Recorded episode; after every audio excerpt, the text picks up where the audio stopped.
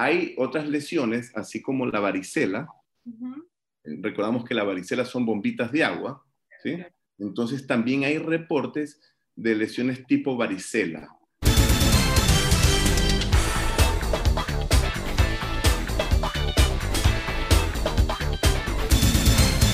Doctor, ¿se han visto muchas manifestaciones cutáneas con el coronavirus? Sí, eh, hola, buen, Mariela, buenas tardes. Un gusto estar aquí con ustedes. Igual, igual, doctor. Este, y muy interesante eh, mantenernos actualizados en las manifestaciones todo, el, todo, todo el campo de manifestaciones que puede tener el coronavirus. La dermatología no es ajena a ella y es una excelente pregunta, empezando inclusive para enfocarnos un poco en que a través de la piel nosotros podemos adquirir muchas enfermedades virales. No, no está comprobado, que no está comprobado y de hecho hasta ahora no se, lo, no se, se ha discutido el, el, tema, pero no está comprobado que sea el coronavirus una de ellas también.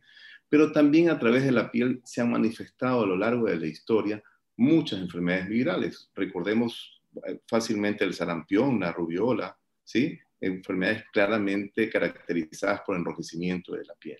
Entonces, desde el inicio de esta pandemia, eh, nuestros eh, colegas dermatólogos de la misma China, Europa, Italia, España y acá mismo en Latinoamérica, Ecuador, estuvimos alertas y estuvieron alerta a estas manifestaciones cutáneas. ¿sí? Y se han descrito algunas de ellas.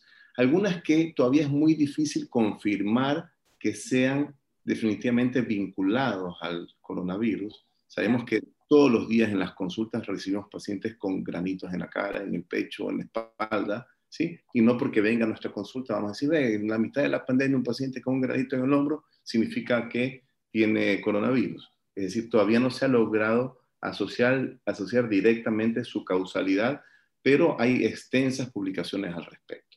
Pero no tiene que ver con el estrés más que por el virus como tal, doctor, porque usted sabe que la comunidad claro. ¿no? Es que a la hora de clasificar la dermatología, la dermatosis y el coronavirus, obviamente tenemos, por un lado, la primera interrogante que tuvimos en la mitad de, la debacle que ocurrió en Guayaquil, la primera interrogante, ¿qué va a pasar con mis pacientes que requieren un control periódico de su enfermedad y que hoy día no quieren ni asistir, ni no quieren saber nada de salir de su casa, quieren dejar de tomar su medicamento. Tenemos pacientes con psoriasis, con acné, un sinnúmero de enfermedades que necesitan un control periódico y que de pronto querían dejar de tomar su medicamento. Okay. ¿Qué pasaba con estos pacientes? Es decir, ¿qué pasa con una enfermedad preexistente dermatológica durante la psoriasis? Crónica, ¿no? Porque la psoriasis Exactamente. Entonces, lo primero, por ejemplo, en el caso de la psoriasis, lo primero que hicimos fue contactarlos apenas eh, nos pudimos reponer, contactarlos para avisarles que no suspendan su tratamiento, porque ya estaba estudiado que no estaba asociado el tratamiento de su enfermedad de fondo definitivamente a un empeoramiento del, de su posible cuadro de COVID. Ok, pero entonces se daban, se daban los remedios al mismo tiempo. Exactamente. Y no pasa nada, por ejemplo, no tu medicación durante los 15 días que tenía el COVID. Eh, eh, es muy, muy, muy interesante la, la, pregunta y el tema es que no podemos, no podemos individualizar cada una de las enfermedades, pero específicamente en el caso de la psoriasis, por ejemplo, nosotros no recomendamos suspender el tratamiento durante la pandemia. Y eso es no recomendación inventada por el doctor Loaiza, sino por las recomendaciones europeas y americanas. No suspender su tratamiento durante la pandemia. Y si llegase a ser el caso de que llega a infectarse por coronavirus, evaluar caso por caso. Okay. Es, decir, no, es decir, llamar al dermatólogo para saber qué hacer. No es que porque tengo el coronavirus inmediatamente suspender, porque sabemos que definitivamente la tasa de severidad tampoco es tan alta como para suspenderlo y porque muchas veces inclusive hay reportes de que el uso de ciertos tratamientos disminuyen la posibilidad de una enfermedad severa. Eso específicamente con las enfermedades previas. Claro, como la ivermectina, ¿no? Ah, bueno, la ivermectina, exacto. Y en psoriasis, por ejemplo, tenemos medicina de mucha especialidad parecidas a este que uso, hizo mucho escándalo, el tocilizumab, sí, yeah. parecidas a ella, no exactamente aquella, que se ha visto que disminuye cuando el paciente utiliza su tratamiento, no voy a hablar de, de productos, su tratamiento de psoriasis, vieron que la severidad, la hospitalización, la, la, la, la hospitalización a terapia intensiva y la mortalidad, este grupo de pacientes era inferior a la mortalidad de la población donde él vivía. Entonces, eh, eso de alguna u otra forma invitó a los investigadores a sugerir no suspendan el tratamiento, pero abrir un paréntesis, individualizar, estudiar cada caso. Pero todo eso, empírico, ¿no? ¿Perdón? todo era empírico, iban como... como estamos, en ese tiempo, la, la, evidencia científica empieza primero por, por ser cualitativa y después se vuelve a medir y a cuantificar, y cuando se cuantifica es que tenemos argumentos fuertes para decir determinantemente esto definitivamente al 80, al 90% de mis pacientes evita su recaída o su mortalidad. Pero al inicio siempre hay descripciones y la descripción es el método científico. A lo largo de la historia siempre ha sido así. Acá necesitamos respuestas rápidas en el problema porque si no nos lleven peso a la enfermedad. Claro, es el problema, ese era el problema, ¿no? Pero también se, se, se supo que eh, los, eh, los medicamentos para el VIH, para el asma, también aportaban a que la gente se sane más rápido, ¿no? Bueno, yo le digo, yo tuve, yo, yo tuve COVID y estuve muy mal, ¿sí? Eh, en la mitad, al inicio, en marzo, como la gran mayoría de los médicos. Y yo no sé en realidad qué es lo que me curó, sino quizás la fuerza y la, la fortaleza para seguir adelante, ¿sí? ¿Cómo usted? ¿Cómo? Eh, ¿Cómo se medicó?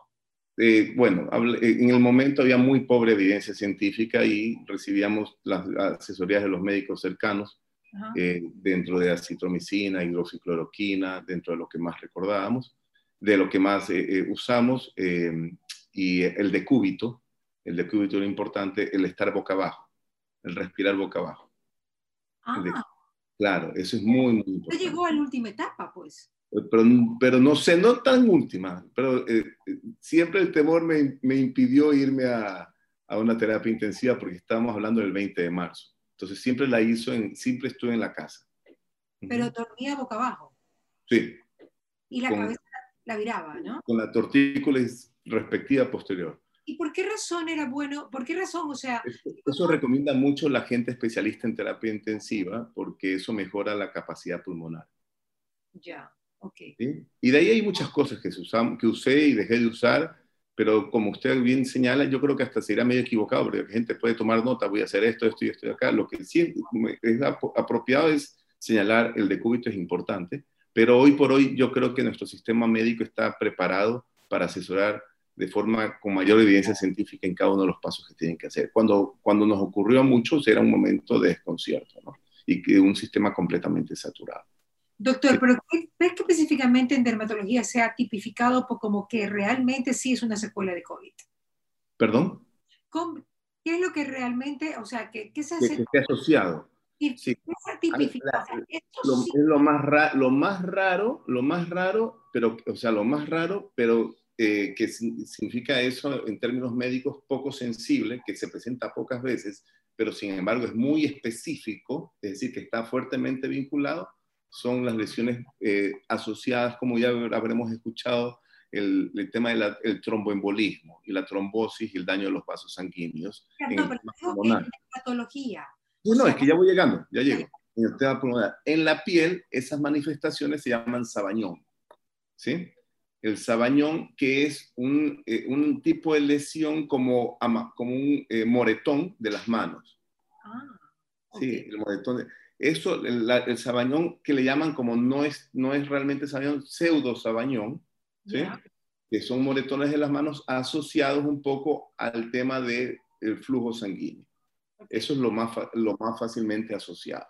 También se han asociado lesiones, nuevamente, nuevamente les señalo, poco sensibles, pero muy específicas, como eh, algo que no sé, mucha gente normalmente lo tiene, que es, pero es cuando nos exponemos al frío, que se nos pone, las personas de piel más clara, se les pone como una, unas, redes, unas redes rojizas en las piernas, eso se llama libedo reticulares. Y eso también se vio Eso también se ha asociado, cuando es permanente, se llama libedo reticularis permanente, y esa también se ha asociado al problema de, eh, de, de COVID. Pero obviamente estas dos lesiones que son muy del tema de vasculatura, muy de la irrigación de nuestra piel, están asociados a un sinnúmero de enfermedades que aquellos pacientes que las sufren las van a reconocer, como por ejemplo el lupus. El lupus tiene manifestaciones parecidas. Ya. Entonces, por ejemplo, hemos tenido pacientes que tienen sabañón, que tienen la perniosis, estos moretones en las manos, pero son lúpicos e hicieron COVID. Y no sabemos si en realidad fue vinculado a su, a su, eh, a su lupus o a su COVID. Se, se, supone como mejora que fue asociado a su COVID. Entonces hay que estudiar cada caso. Hay otras lesiones, así como la varicela. Recordamos que la varicela son bombitas de agua, ¿sí? Entonces también hay reportes de lesiones tipo varicela. Entonces las bombitas de agua son presencia de líquido en la superficie de la piel, que es la epidermis. Son vesículas, como está dentro de la piel, intraepidérmica. Eso es muy característico de ciertas infecciones virales, las tres más conocidas, el herpes simple, el herpes genital y el herpes zóster. Pero también hay reportes de vesículas que se presentan en pacientes con COVID. Estas tres lesiones, el pseudosabañón, el livedo reticularis y las lesiones vesiculares, son las que se asocian con mayor especificidad al tema COVID. Okay. Pero, ¿cómo? ¿Y la, caída del pelo, doctor? ¿Y la caída del pelo? A mí se me cayó desde antes.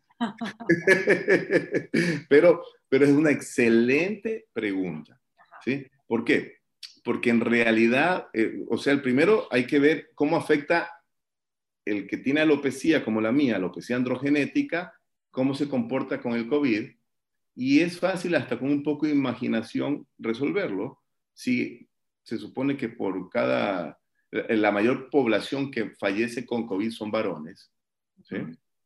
Hay una alta, alta, bueno, esta última vez que, que revisaba la, la tendencia, más fallecen los varones que las mujeres.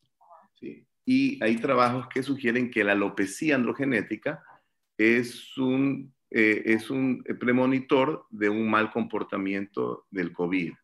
¿Por qué? Porque los alopésicos eh, tenemos el tema, eh, la alopecia androgenética está vinculado a hormonas sexuales masculinas, ¿sí? Y aparentemente la hormona sexual masculina puede facilitar que el virus se adhiera al famoso receptor de la angiotensina, el receptor ECA, ¿sí?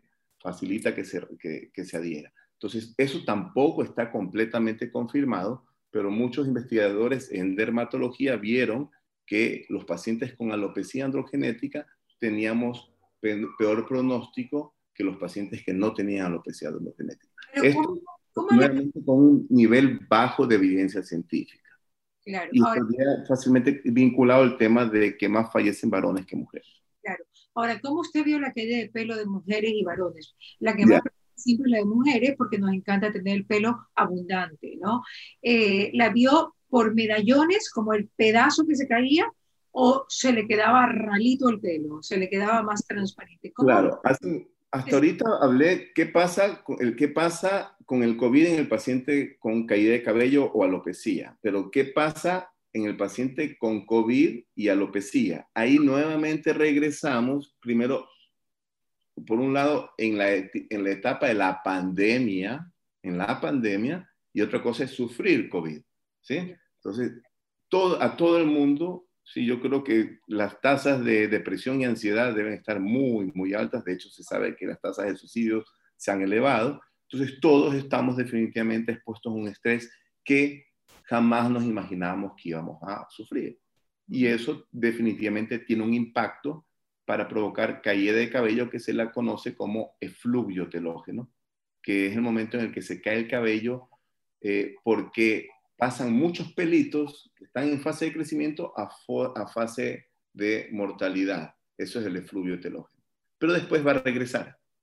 ¿sí? Entonces, eh, eso es lo, esa es una de las formas como se puede caer el cabello en circunstancias de estrés. ¿sí? Pero de ahí, las otras caídas de cabello que las vemos siempre nosotros, alopecia areata, eh, la alopecia eh, eh, vinculado a la tricotilomanía, un sinnúmero. Todavía no hay certeza. La tricotilomanía es cuando uno se arranca el pelo. Sí. Todavía no hay certeza de que haya un verdadero incremento de alopecia, de caída de cabello, ah. durante el COVID. ¿sí? O sea, hemos visto, yo he visto muchos pacientes con alopecia areata, pero, eh, no, no, hay una certeza. Ya, pero no se cae como medallón, ¿cierto? Se cae como de todo el pelo. Eh, exactamente, lo que usted acaba de decir es eh, un efluvio telógeno. Se cae inclusive sin observarse eh, zonas alopésicas, sin, sin, observarse huecos. No se observan huecos, sino disminución del volumen.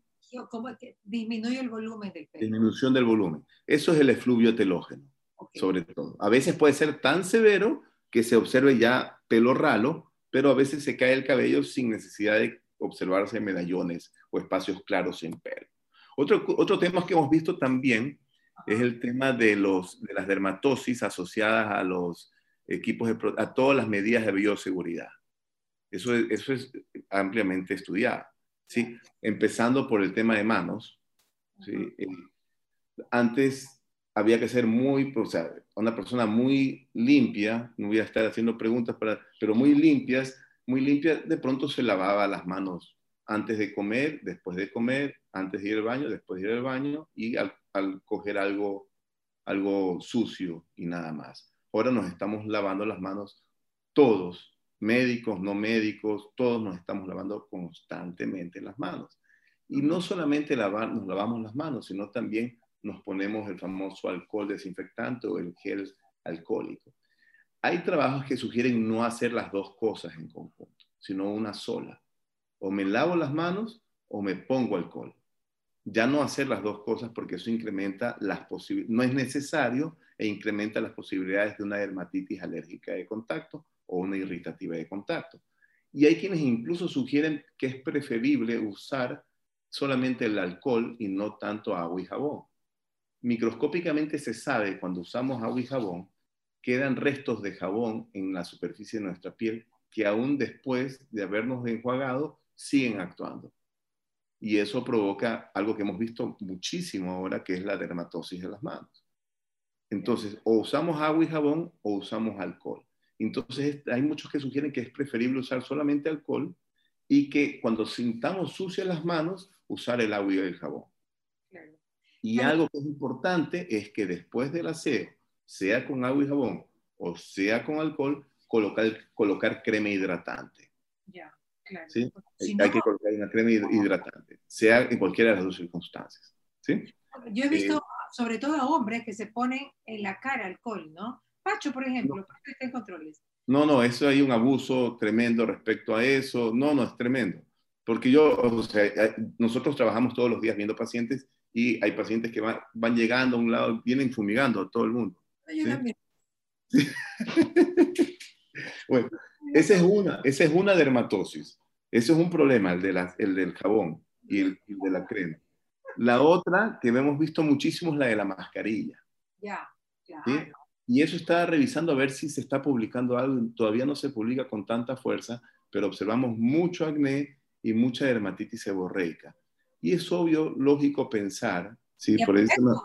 A mí me salió uno, me lo tuve que, que cortar y sacar. Me salió un absceso. Sí. No salía, ya no salía, estuvo un mes, ya tuve que rajarlo. Se acabó. Wow.